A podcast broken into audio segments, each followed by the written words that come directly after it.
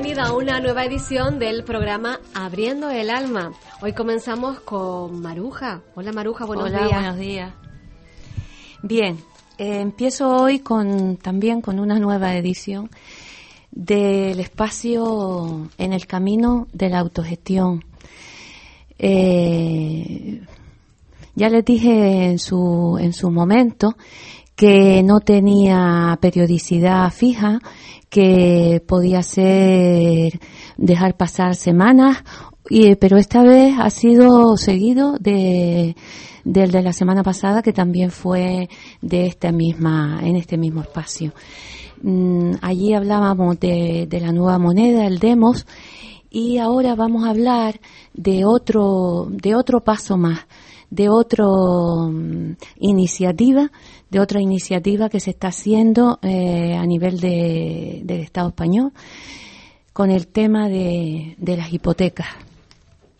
Bien, me estoy refiriendo a la plataforma de afectados por la hipoteca que cumple cinco años en los que ha logrado parar más de un millar de desahucios y extender desde el Raval, que es un barrio de Barcelona, a toda España su modelo reivindicativo.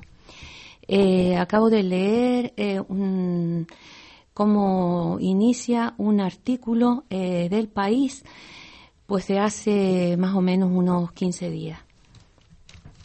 Ese artículo tiene unas fotos en las que se ve pues muchas personas sentadas, unas en sillas, otras mm, sí, en, en, en, diferentes tipos de, de, sillas, ya lo dice ahora, eh, en círculo. Están celebrando una asamblea. Empiezo a leer. Las imágenes muestran un círculo de unas 40 personas en el local de la Solidaridad del Raval de Barcelona. Se sientan en una sucesión de sillas plegables, de escritorio y butacones, gente atraída por carteles pegados en locutorios y oficinas de los servicios sociales. Muchos son inmigrantes. Es el 22 de febrero de 2009 y Televisión 3 informa. Por primera vez en Cataluña se ha celebrado una asamblea de personas ahogadas por los créditos hipotecarios, una pesadilla que afrontan las familias en solitario y que quieren afrontar conjuntamente. Ese fue el primer paso. El impulsor de la asamblea fue el colectivo V de Vivienda. Todavía no existía, no se había creado la plataforma un movimiento inspirado en el activismo antiglobalización que arrancó en 2007 al grito de no tendrás una casa en la puta vida. Pero si entonces denunciaban los elevados precios que dificultaban el acceso a la vivienda, sobre todo por los jóvenes, en 2009, tras el estallido de la burbuja, la situación había cambiado. El drama ahora era no poder pagar la hipoteca. La información del canal autonómico incluía unas declaraciones de una entonces desconocida Ada Colau como portavoz de la iniciativa.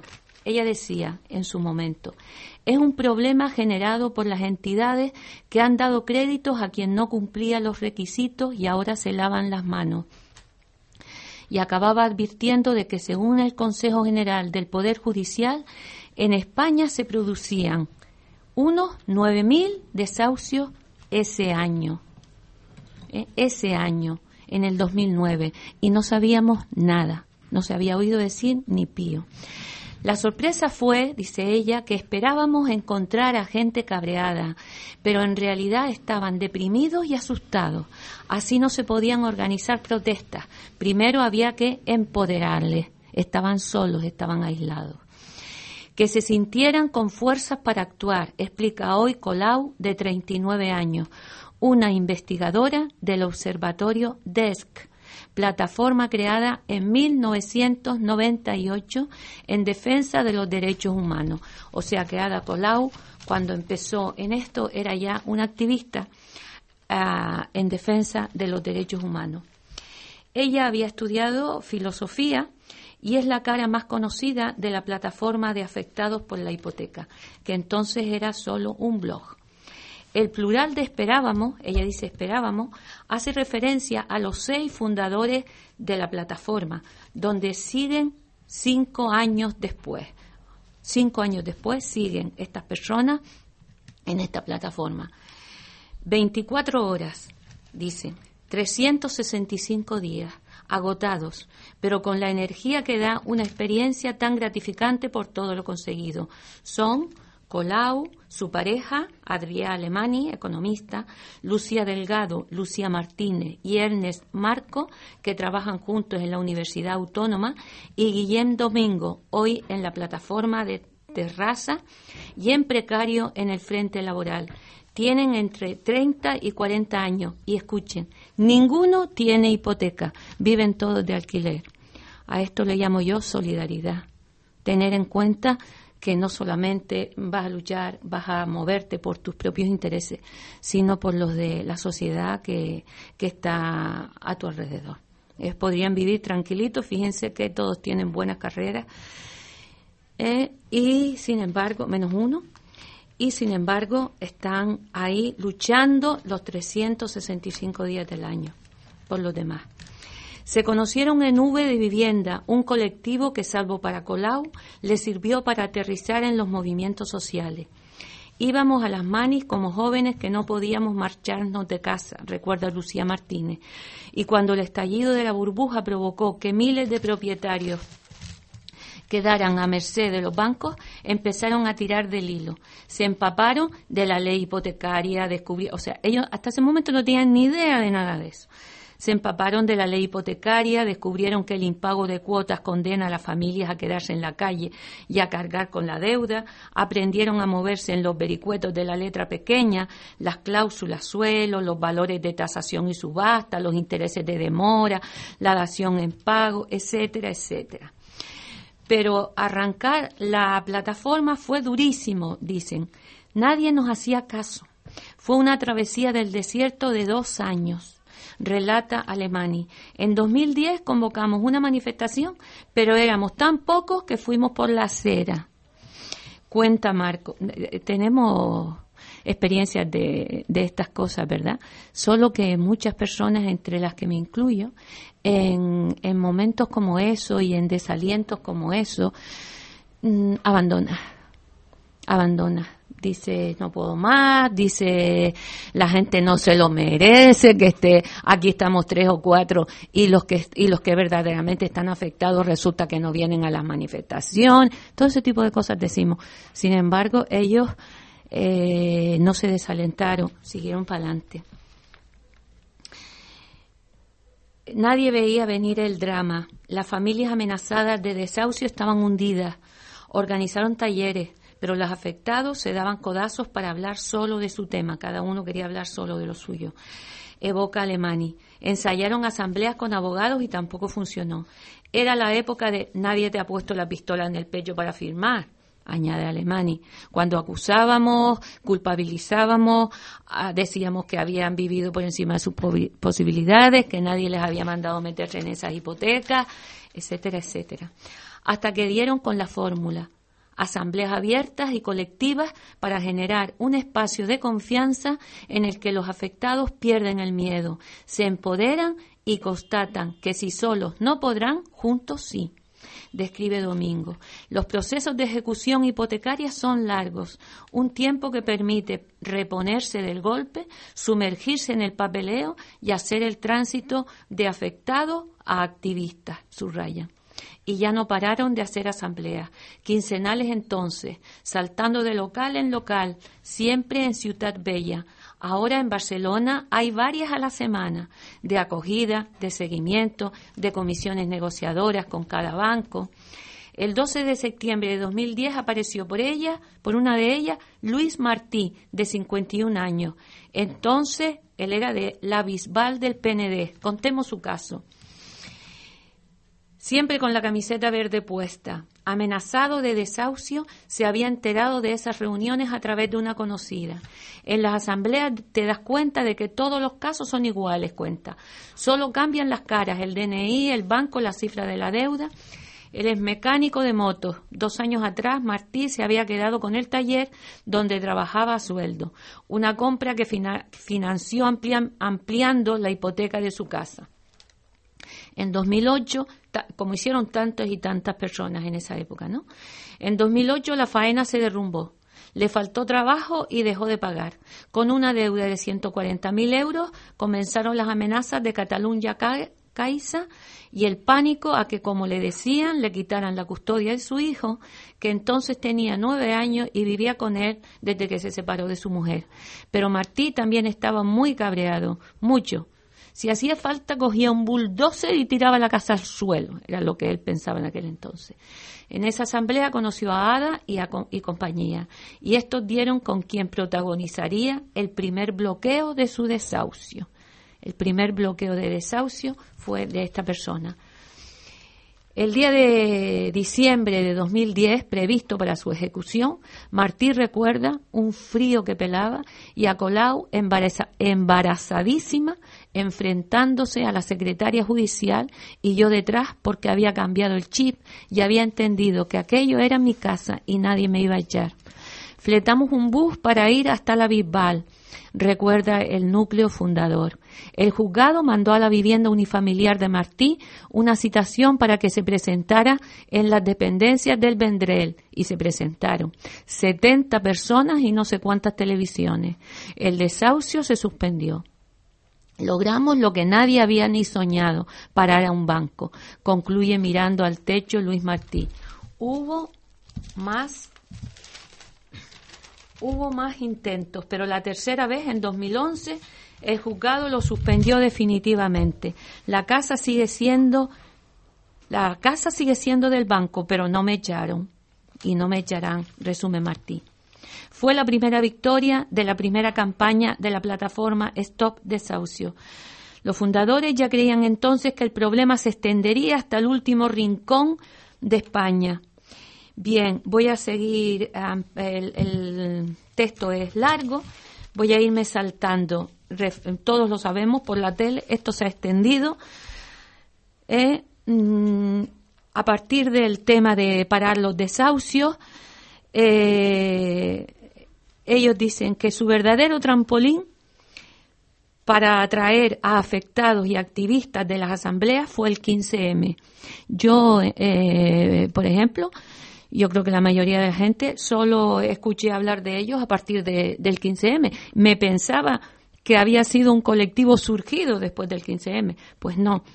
Ellos llevaban, eh, pues eso, como mínimo dos años en esta plataforma, pero sí reconocen que el 15M fue quien les dio pues más eh, difusión y hicieron que mucha gente pues acudiera la, la paralización de desahucios se extendió hasta alcanzar la cifra de 1011, según el último recuento de la plataforma de la semana pasada. El músculo de la calle les dio fuerza para impulsar otra cosa muy importante que han hecho, la iniciativa de legislativa popular de la dación en pago. Recuerden que fue una recogida de firmas que consiguieron un millón y medio de firmas que lo que pretendían era que la vivienda, las personas que estaban afectadas por la hipoteca pudieran entregar su vivienda como pago y librarse de, esa deuda. Esa, ese millón y medio de firmas hizo tal presión social que llevó a la mayoría absoluta del PP a admitir esa iniciativa la, la admitió a trámite, pero en el Congreso luego la vetaron. Fíjense los pasos que ha ido dando esta plataforma. Primero, eh, conseguir que la gente se empoderara, se hiciera dueño de, su de su reivindicación a través de las asambleas, a través de la información. Eh, crearon la plataforma, se dieron a conocer. Luego crearon esa iniciativa popular. El Congreso, voy a decir una palabra mía, poco menos que se rió de ello, después de un millón y medio de firmas con la que de toda España, de toda España, pues yo recuerdo que la firmé a través de la web. Eh, mientras España sigue acumulando casi 600.000 viviendas vacías. Eh, entonces pasaron a los scratches. Los scratches, que fue el llevar mm, yo me he saltado bastante de, este artículo, ¿no? Pero voy a ir sintetizando. Los scratches se han dado a conocer a través de la televisión. Se las ha criticado mm, de mil maneras, han porque han ido a las casas de los políticos de ese, de ese Congreso, pues simplemente a entregarle lo que ellos no han querido, la información que ellos no han querido ir a recibir a las asambleas, porque primero, cuenta ella aquí, fueron invitados a esas asambleas. Se les Mm, acusó de que habían niños en esas casas. Niños habían, digo yo, en las casas de los que desahuciaban. A niños y a ancianos, a mujeres mayores, a mujeres y hombres de todo tipo, hemos visto arrastrados por el suelo salir de las viviendas eh, que desahuciaban. Ellas se limitaban a entregar un papel. Lo dejo ahí. Después de los scratches han pasado a, a otra iniciativa que fue la siguiente campaña. Cuando consideraban agotadas todas las vías, ocuparon edificios para albergar a familias que se aseguran de que no tienen alternativa. Hay 20 edificios propiedad de entidades o de la Sareb en toda España que albergan a más de mil personas en 20 edificios. Y la última campaña son las mociones en los ayuntamientos para promover sanciones municipales a los bancos que acumulan pisos vacíos. Se amparan en la ley del derecho a la vivienda del gobierno catalán, que prevé medidas para evitar la desocupación de viviendas. Sabemos que también en, en Andalucía se han llevado a cabo iniciativas en esa, en esa línea. Y ya, mm, para ir terminando, quiero decir, la banca nos reconoce, por supuesto, dice que las fórmulas que propone la, la plataforma son erróneas, que están equivocadas en el fondo y en la forma. La patronal bancaria sigue rechazando la dación en pago. Eh, en fin, sin embargo, en las plataformas sí celebran sonados espaldarazos de la justicia. El mayor, la sentencia del Tribunal Europeo que considera abusivas las cláusulas de las hipotecas en España, a la que algunos jueces se están agarrando para parar los, los lanzamientos. El juez José María Fernández Seijó elevó el caso de un vecino de Martorell al Tribunal de Luxemburgo, sostiene que la plataforma ha sido una bocanada de aire fresco, un revulsivo para, ante un problema social, obligarnos a buscar alternativas sin salirnos del marco jurídico. El juez reconoce la audacia de la plataforma de enfrentarnos a personas cuando estamos acostumbrados a ver papeles. Asegura que, al ser un tema social, ha calado en jueces de distintos perfiles que se han dado cuenta de que somos un elemento clave. La plataforma ya ha ganado.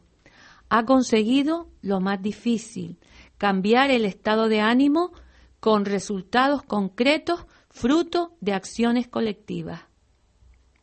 La peor derrota es pensar que no hay nada que hacer.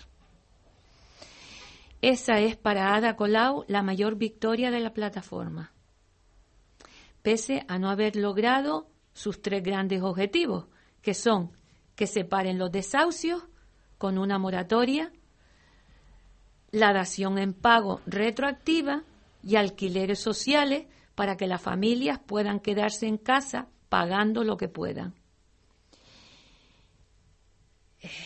Bien, mm, voy a terminar con unas palabras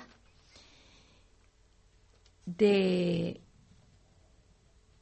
vamos a ver si le, logro ver de quién son, Galapín, de 33 años, referente del activismo en Internet y de, y de profesión precaria. es otra de las piezas claves del movimiento y concluye. El chip de la plataforma ha roto el derrotismo de la izquierda con el salto del no pasarán al sí se puede. Así que con estas palabras, sí se puede y los ciudadanos y ciudadanas sí podemos conseguir con la organización ir dando estos pasos, pues con estas palabras dejo mi espacio. Ha sido la exposición que ha compartido con todos ustedes Maruja Salgado Ramos. Hacemos una pausa para la publicidad de esta franja horaria y regresamos con el regalo que nos trae Mary Ojeda. Vive la actualidad y la mejor música. Radio Galdar 107.9. Muebles San Andrés. Ahí encontrarás muebles, electrodomésticos y todo para el hogar. Está en la calle Dragon número 3 Garda. Teléfono 928 55 16 95. Y en Avenida La Iraga 91 Bañadero. Teléfono 928 62 65 27. Correo electrónico tienda arroba cocinasanandrés.es.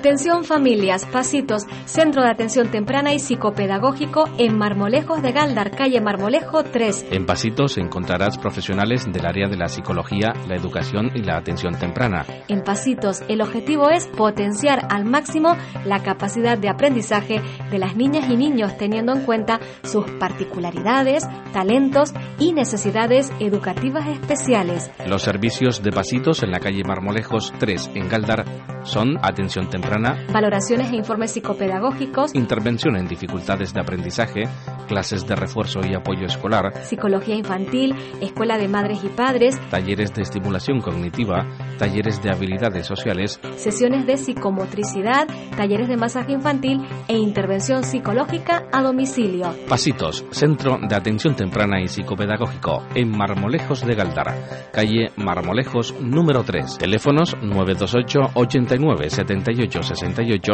646 05 21 76 y 619 08 38 93. Pasitos, Centro de Atención Temprana y Psicopedagógico en Marmolejos de Galdar, calle Marmolejo 3.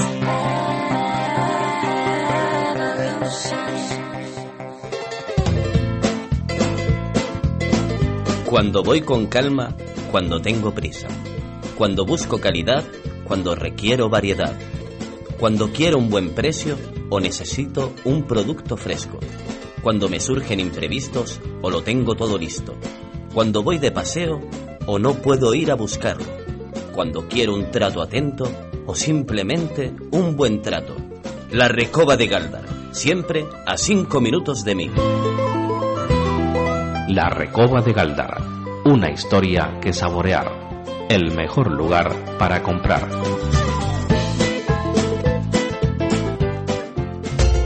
Dani Canarias, productos típicos canarios en La Recoba. Ven a conocernos al mercado municipal.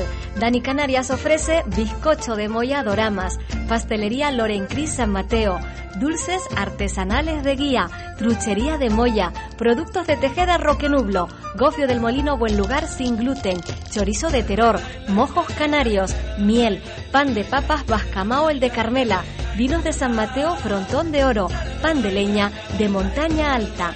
Dani Canarias en el mercado municipal. Teléfono 620 687 733. Dani Canarias. Pon la salud de los más pequeños de la casa en buenas manos.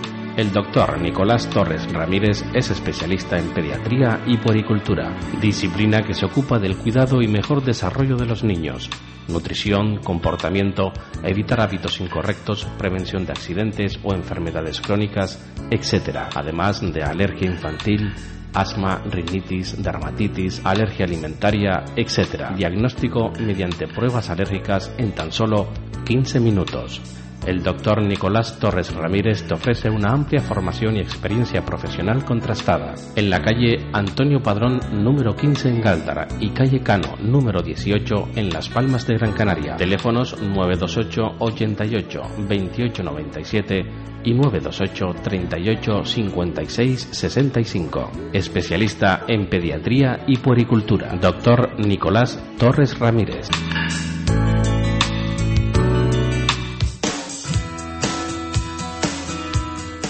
Con el inicio del año, todos son buenos propósitos, entre ellos el ahorro. Pero, ¿y la cuesta de enero? Pues no te preocupes, porque Vitaldent Galdar y su tarjeta paciente te ayudan a que te cueste menos, gracias al primer plan de ahorro del año, con un 10% de descuento en todos los tratamientos y para toda la familia. Y además, en nuestra clínica te ofrecemos la primera visita, la radiografía y el diagnóstico de forma gratuita. Estamos en la carretera Bajada de las Guayarminas 1, teléfono 928 89 74 74, porque la diferencia está en Vitaldent.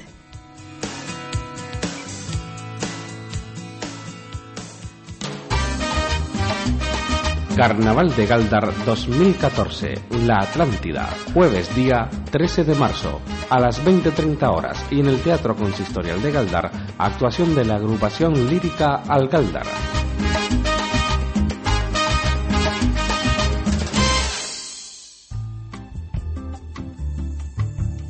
Festival Benéfico Manos Unidas, sábado 22 de marzo a las 20 horas en el Teatro Espérides, Auditorio Ciudad de Guía.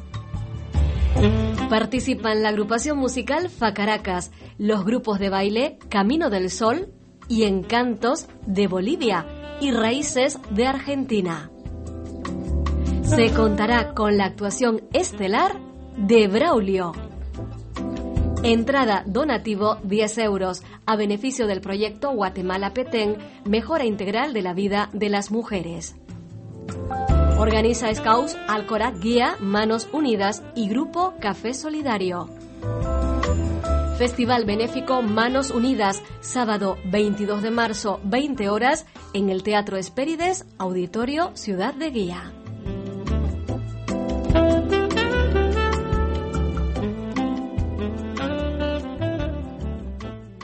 Vive la actualidad y la mejor música. Radio Galda 107.9.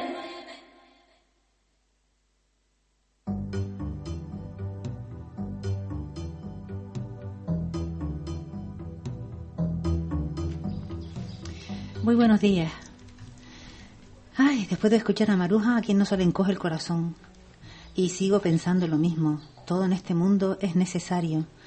Una participación activa, una autogestión ciudadana, una preparación espiritual, información, hacer la criba de lo que podemos estar escuchando que no sirve para nada y lo que de verdad forma e informa, volver a releer la Constitución y recordar los derechos que tenemos como seres humanos a una vivienda digna, a todas esas cosas de las cuales nos están privando y tener que seguir eso a la razón y a la vida pidiendo y a la razón y con la razón dando a quien la tiene.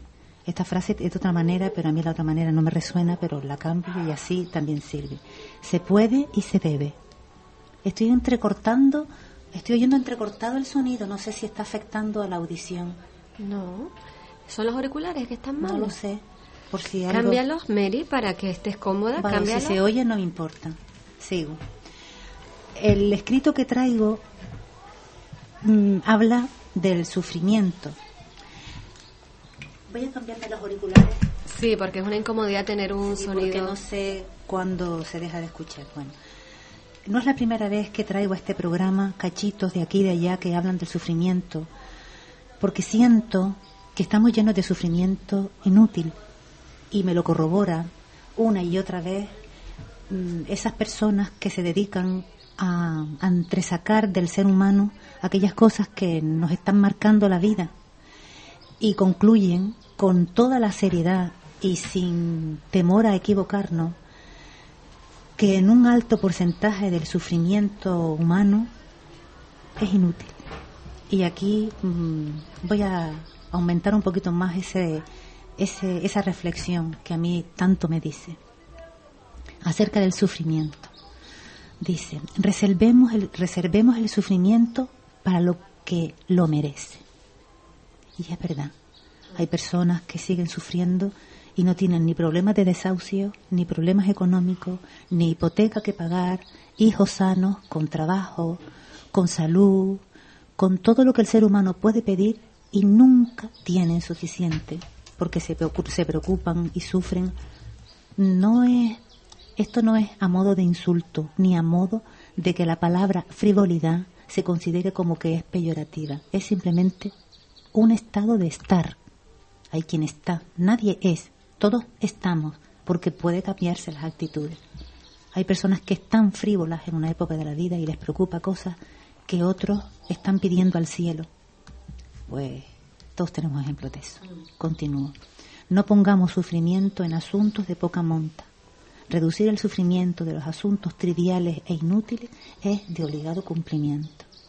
Cuando tú oyes a una persona que se queja con todo claro y hecho y ves a otra pobre con la boca pegada a una piedra, batallando, buscando el sustento para sus hijos porque se lo han quitado, te tira las manos a la cabeza y dices tú, Dios mío, qué pena, cómo desperdicia esta persona esta energía que la vida la está regalando y no la está ni usando para bien, para ella o para él, y ni tampoco colabora con la ajena, y es una pena. La gente no sabe cómo dejar de sufrir, cuando en más de un 95% de las veces sufrimos inútilmente. Esto es lo que dicen y los que ya estamos cansados de escuchar, no cansados, sino ya confirmando que esto es verdad absoluta, sí o sí, esto no lo decimos, no lo digo yo, esto lo dicen profesionales de la salud psíquica espiritual. En un trabajo, en este caso que fue el que yo me releí, en un trabajo que está publicado en revistas científicas y médicas serias y prestigiosas. No sabemos convivir con el dolor y no sabemos cómo dejar de sufrir por lo que no lo merece. El sufrimiento también se le da la vuelta y en muchas ocasiones tiene utilidad, pero mucho cuidado, aprender a ser la criba es imprescindible, porque si por un sentimiento aprendes a caminar, pero de otro sufrimiento que no te ayudan a nada, ni te, aclaré, ni te aclaran nada, no los usas, pues te revuelves en, basura y, es una pena, porque desperdicias tu vida. El sufrimiento tiene otra cara y es la de afrontar esas situaciones que nos hacen sufrir y cambiarlas por, por, eso Mm, y cambiarlas. Por eso está el sufrimiento con esa otra cara que también tiene un tanto de utilidad si le queremos buscar por aquello de que todo tiene utilidad en la vida. Pero vamos, que podríamos estar aprendiendo de otras formas y de otras cosas. Cuando lo, cuando lo sientas en un 95%, ese sufrimiento inútil, es tiempo de empezar a hacer tú misma un análisis y, e intentar erradicar ese sufrimiento que de verdad está instalado en tu vida, pero es inútil. Todos tenemos alguna experiencia en la que a partir de un estado de sufrimiento tomamos la decisión y el camino que nos llevó a dejarlo atrás. Hablando de lo que, para unir, para tener un nexo entre lo que decía Maruja y lo que hoy traigo, en muchas ocasiones, por ejemplo en este caso, cuando tú estás sufriendo por un, por un desahucio y crees que estás sola, pues fíjate, te informas, buscas otras voces que como a ti te duelen y el sufrimiento se convierte en una actitud de, de responsabilidad y de buscar camino. Todo lo vivo sufre por un motivo u otro. El objetivo de la filosofía, del arte, de la psicología, etcétera, es enseñar a ayudar al ser humano a encontrar consuelo al sufrimiento. Por eso una de las que, están, de las que están en la plataforma mm, vivienda es filósofa. Las cosas tienen su, razón de ser. Y siguen diciendo que no podemos evitar muchas cosas de las que nos ocurren en la vida, pero sí podemos modificar nuestras respuestas. El problema no es quitar el dolor que ya está, pero sí encontrar la forma de sufrir menos. No sabemos si existen animales que puedan tener dolores imaginarios como los tenemos nosotros. Cierto es también que somos los seres vivos que más conciencia tienen, para bien y para mal, lo que explica que suframos como resultado de imaginar situaciones que son producto de nuestra mente. Y teniéndolo todo resuelto, seguimos batallando y en un mar de sufrimiento inútil. Hay dolores que llegan de fuera y sufrimientos que surgen de dentro, del recuerdo, de la imaginación, de la suposición. ¿Cuánto sufrimiento por suponer lo que ni siquiera podemos corroborar? Por la imaginación que nos vuela como a loca y tenemos un sufrimiento que nos levanta el cuerpo y nos aspavienta el alma. ¿Te acuerdas, Mary, de los cuatro acuerdos? No suponga. Sí, no supongo. Uno de ellos. Sí. Mm. Lo de los principios toltecas. Exacto. Mm. Sufrir y saber que sufrimos, que existe un yo que padece, es una doble condena. La de la sensibilidad primero y la de la conciencia después. Esa inutilidad del 95% de sufrimiento no es más que el plus humano que tenemos que pagar hasta nueva orden, hasta que entendamos y queramos hacer algo con todo eso. Ese 95% es lo que nos define como personas específicas. Es nuestro ADN emocional. Es el resultado de nuestra propia historia forjada en contacto con el mundo. Sí, somos una consecuencia de una memoria histórica, de un, de una energía, de un de un ADN. En el tuétano somos, eh, tenemos la herencia de, de nuestros antepasados, de las necesidades, del temor, de la supervivencia, y todo está ahí. Pero está ahí, pero tenemos que saber que está ahí y saber qué hacemos con todo eso. Un sistema mm, de apetencias y rechazos que nos hacen ser únicos, incluso en nuestras estupideces y frivolidades. No sé si es un consuelo saber que el 95% del sufrimiento es inútil. Madre mía, pues sí que no sí, lo sé. Sí, lo, mm, depende de cómo lo mires, porque empieza, eh, podemos empezar a descubrir ese 95% de sufrimiento inútil y, y, a irnos librando de él. Pues sí, es que ese, ese es el objetivo. Claro. Y se puede hacer. Por supuesto.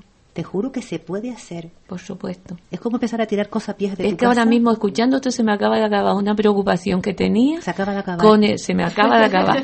A mí anoche se me acabaron tres. Digo yo, Dios mío, gracias a Dios. con el tema de, de- de teléfono y de rollo de, de- de un pleito que tengo metido con Orange, ese, digo, se me acaba de acabar. Pues sí, Dijo que no que- merecen ese esfuerzo.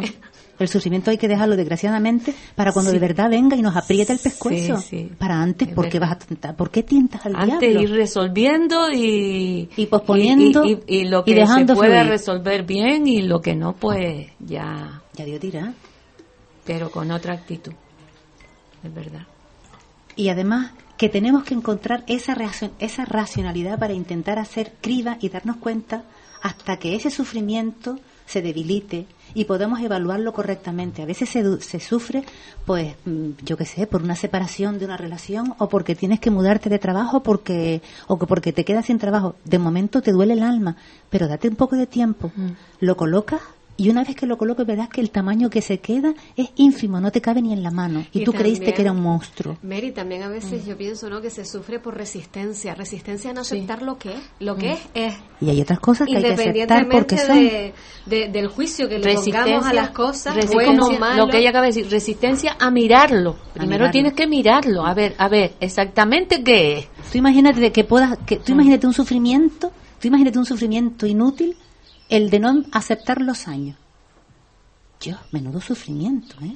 Porque es que todos los días que te va a ir a más. que además, que además te va a ir a más. O lo colocas amiga y amigo, o no te arriendo las ganancias. Porque menuda batalla. Yo no la quiero para mí. Ya, Yo me despojé de todo eso. Me importa un rábano. Esta mañana leí algo gracioso al respecto de eso. Era algo, lo que pasa que es- tengo una memoria así súper flaca. Era algo así como dice, mira, los años son importantes para los quesos y para los vinos. Punto. Sí, pues sí. Mm,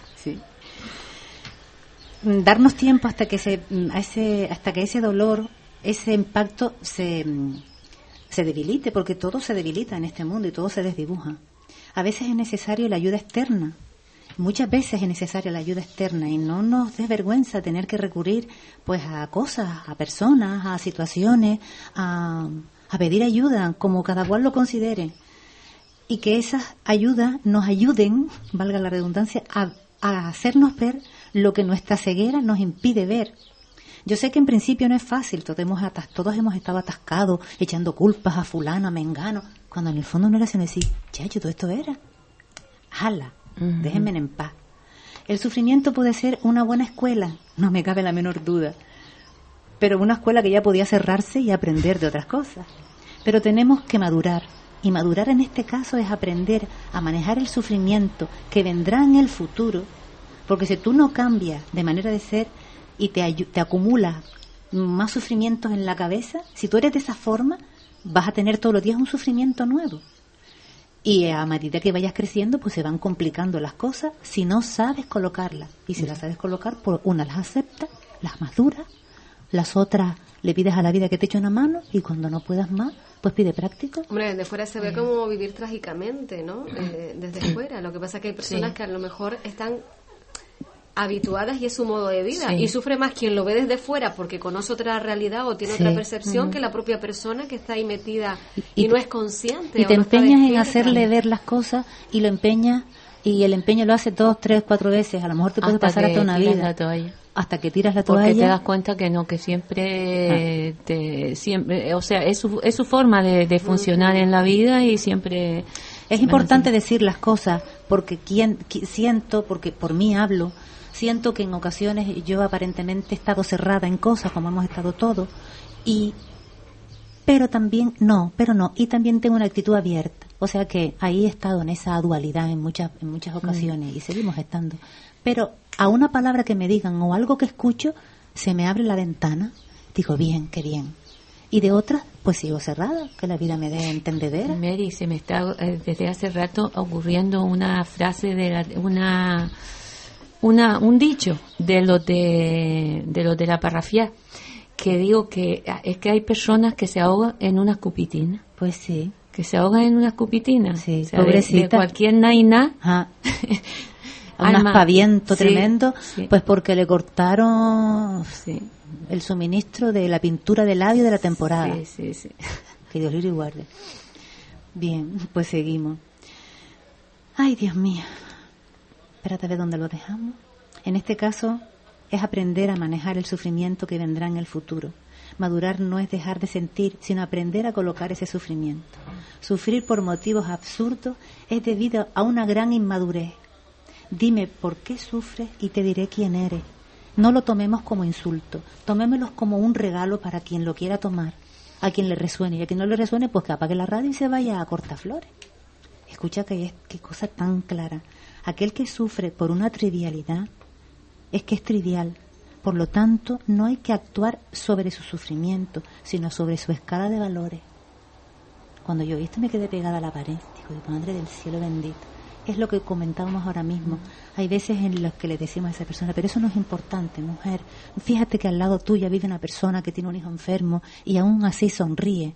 Y tú te, te ocupas y te preocupas, pues, porque tiene siete kilos más ¿sabes? Y hay que, pero claro, no hay que ir al, a esa a ese sufrimiento que yo lo que esta, esta, este grupo de profesionales lo califica de trivial y a mí no me parece insultante, simplemente me parece que lo define. Y a un tiempo de que lo define, mm, es que te recuerda que no hay, que hay que ir más a la escala de valores y explicarle con todo el cariño del mundo que no es importante ni envejecer, ni tener kilos de más, ni que hablen mal de ti, ni que tengas que vender la casa, ni que tengas que irte a vivir en una casa más pequeña, ni que no puedas irte de vacaciones, ni que no te puedas comprar el brillante, ni que no puedas pagar a tus hijos el colegio súper maravillosísimo, las ropas de marca, tantas cosas que te hacen sufrir y no son necesarias. Y cada cual tiene su escala de valores. Mm. Y aquí a todo el mundo que lo está escuchando le está resonando por dentro algo y ojalá entre todas y todos podamos algún día ser un poco más felices. A medida que formamos una sociedad trivial, aumenta el sufrimiento trivial. Nos, hace, nos han convencido que la trivialidad es el progreso. Y hay un sufrimiento inmenso por estas razones, por no poder tener todo aquello que creemos necesitar o de lo que creemos que tenemos poco. Estamos descontentos con nuestros cuerpos, con nuestros mm, trabajos, con nuestras parejas, con nuestras posesiones, con nuestro modo de pensar, de, de, bueno, no nos queremos nada. Pero esto o acaba o acaban contigo. Alcanzas todo esto, todo esto material y todo esto que es trivial y cuando lo tocas te preguntas, ¿y todo esto era? Y vuelves a salir a la calle otra vez desesperada a seguir buscando Pues todo eso que tú crees que, que no tienes, y buscas y compras y tienes y dices y no sé cuánto, no sé qué, hasta que a veces tenemos la gran suerte de que nos pasa algo y nos sacude, nos pega una sacudida que nos deja los pelos revueltos y te paras a mirar. Ese es en el mejor de los casos. No tiene por qué ser una gran desgracia que te lo guarde, sino algo más pequeño. Igual una frase que escuchas. Una frase. Y aparece otra vez la utilidad del sufrimiento. Y decir, Dios mío, y yo estoy sufriendo un montón por esto. Y fíjate tú qué pronto lo acabo de desechar de mi vida. Y cuando comprendemos los sufrimientos inútiles que hemos vivido, y eso lo aprendemos porque maduramos y hacemos valoraciones correctas de la vida, es cuando ya no sufrimos más por ese sufrimiento inútil del 95% que se dice pronto. Y a partir de ahí, ni hacemos sufrir a los que están cerca de nosotros, y te haces mejor persona, más tolerante, más alegre, más amorosa, más comprensiva, con más fe y más, mm, más alerta a las cosas que la vida te está regalando, porque todos los días tú te echas a la calle y la vida te regala diez mil millones de oportunidades, pero ponte las gafas para verlas, como dice Fidel Delgado, ponte las gafas, mi cielo, para que veas. Ser desgraciados o, o felices siempre está de nuestra mano, al menos en ese 95%. No lo desaprovechemos. El sufrimiento inútil es un aspecto innecesario de la experiencia humana. No solo es innecesario, es también insensato, desagradable y peligroso para la salud. Y además no te sienta nada. No te favorece nada. El sufrimiento es una manera de, es un lenguaje y claro, ese sufrimiento tiene un sentimiento atiende a esos sentimientos y a ver qué valor le da. Si merece el esfuerzo de tenerlo o merece la alegría de perderlos para toda la vida, que se lo lleve el mar y que ya se pudra. Y como estamos en el mes de las mujeres, empezamos por una palabra, seguimos por un día, vamos por un mes, estamos ya vislumbrando el año, después el quinquenio, después el... En definitiva, que todas las mujeres pintamos. Aquí todos pintamos, todo ser humano que tenga ganas de colaborar con este mundo pinta. Hasta el que lo hace fatal y tiene un corazón de azufre también pinta porque entendemos que así no queremos ser. Así que aquí todo tiene su función. Y para dejarnos buen sabor de boca, mes de las mujeres, me acordé de las encantadoras, ese grupo maravilloso Ay, qué de disco tan lindo tienen. Qué que disco tan tienen bonito. Un disco maravilloso y un directo mejor, porque tienes que ver las caras.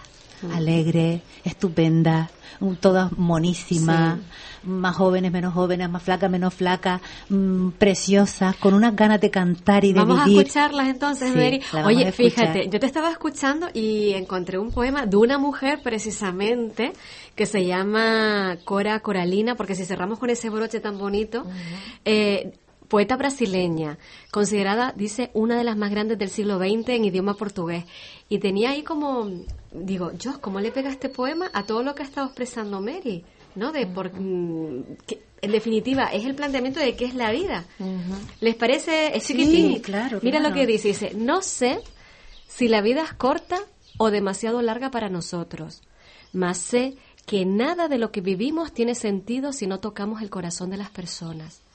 Muchas veces basta ser regazo que acoge, brazo que envuelve, palabra que conforta, silencio que respeta, alegría que contagia, lágrima que corre, mirada que acaricia, deseo que sacia, amor que motiva. Y eso no es otra cosa, no es cosa de otro mundo. Es lo que da sentido a la vida, es lo que hace que ella no sea ni corta ni demasiado larga, sino que sea intensa, verdadera, pura mientras dure. Qué cosa más linda, por favor. Qué bonito. Un amigo mío, psiquiatra, muy buena gente, un hombre muy alegre, siempre decía y dice, no intentes hacer la vida larga, intenta hacerla ancha. y me parece tan linda la expresión. Sí, sí. Quiero decir so- solo un poquito más para quien no venga. sepa quiénes son las encantadoras, que me extrañaría mucho que no la conocieran, sobre todo la gente de las islas. Pero y además que tenemos encantadoras galdenses. Sí, tenemos- esto, además eh, está repartido, este jardín tiene flores de todos los colores. Mm, decir que, que cantan así de lindo como lo van a escuchar, mis mejores deseos para esos sueños que son cantar y cambiar la vida.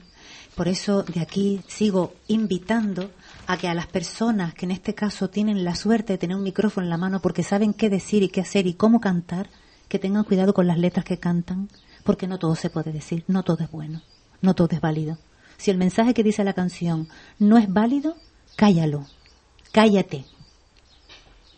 Es como cuando no tienes nada mejor que decir que el silencio, cállate la boquita. Pues las encantadoras son un grupo musical formado por más de 30 mujeres, me parece. No quiero equivocarme en la cifra, pero son un rancho de mujeres de las diferentes islas y venida de otras formaciones musicales. La mayoría son profesionales formadas en conservatorio, no lo olvidemos, que no son, son amateurs, son gente que se lo han currado y están comiendo de la música, aunque ahora el PP quiere quitar la música de las escuelas. Ya, Dios.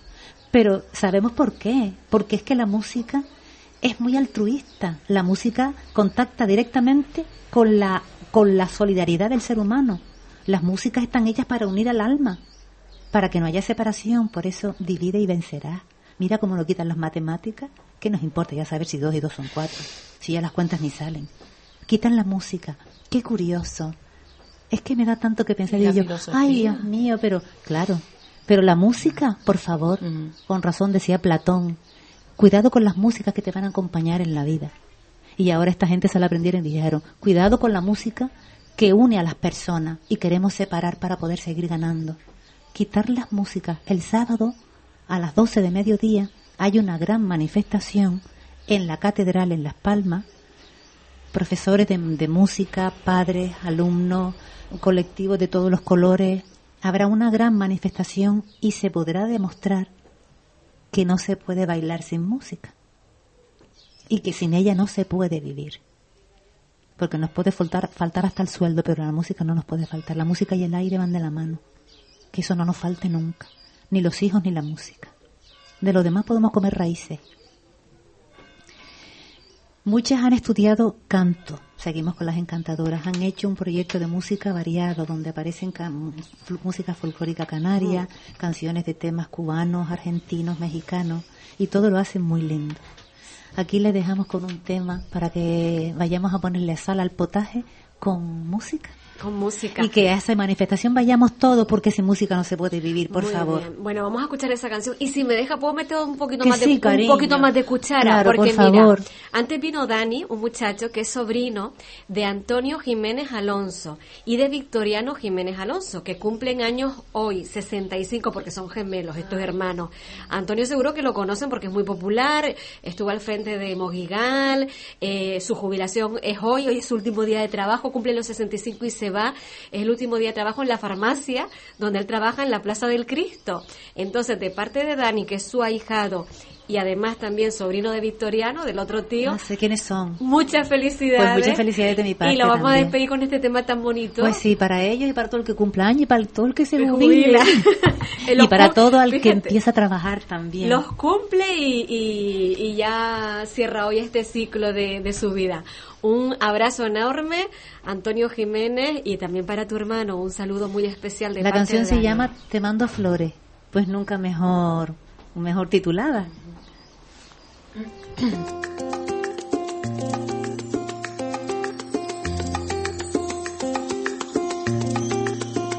mando flores que recojo en el camino, yo te las mando entre mis sueños, porque no puedo hablar contigo y te mando besos en mis canciones. Y por las noches cuando duermo, se juntan nuestros corazones, te vuelves aire, y si de noche hay luna llena, si siento frío en la mañana, tu recuerdo me calienta y tu sonrisa cuando despiertas. Mi niño lindo, yo te juro que cada día te veo más cerca. Entre mis sueños dormida trato yo de hablar contigo y sentirte cerca de mí. Quiero tenerte en mis brazos, poder salir y abrazarte y nunca más dejarte ir. Quiero encontrarte en mis sueños,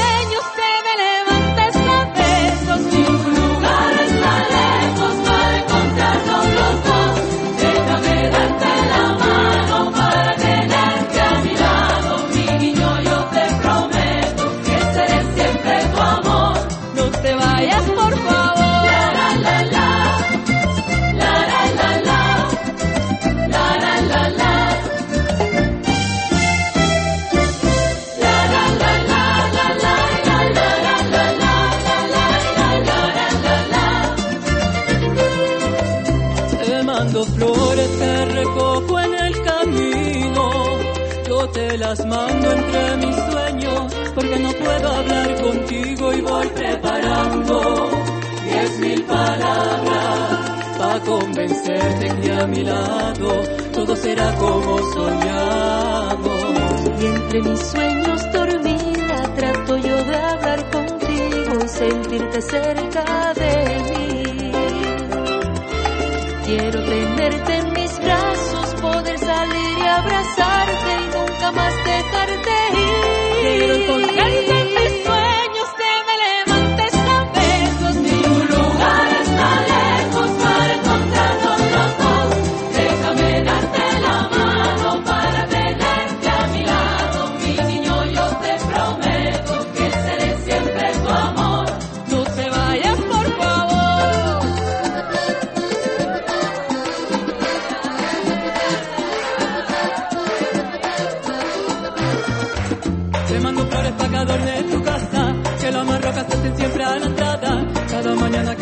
falte agua, tempranito levantarte a regarlas. A cada una puedes ponerle un nombre para que atienda siempre a tu llamada. Rosita linda puede ser la más gorda, la margarita que se llame Mariana.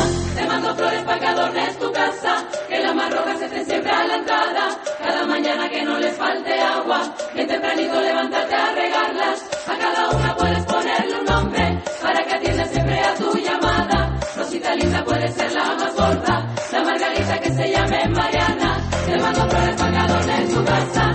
casa, que las más rojas estén siempre a la entrada. Cada mañana que no le falte agua, bien tempranito levantarte a regarlas. A cada una puedes ponerle un nombre para que atienda siempre a tu llamada. Rosita linda puede ser la más gorda, la margarita que se llame Mariana.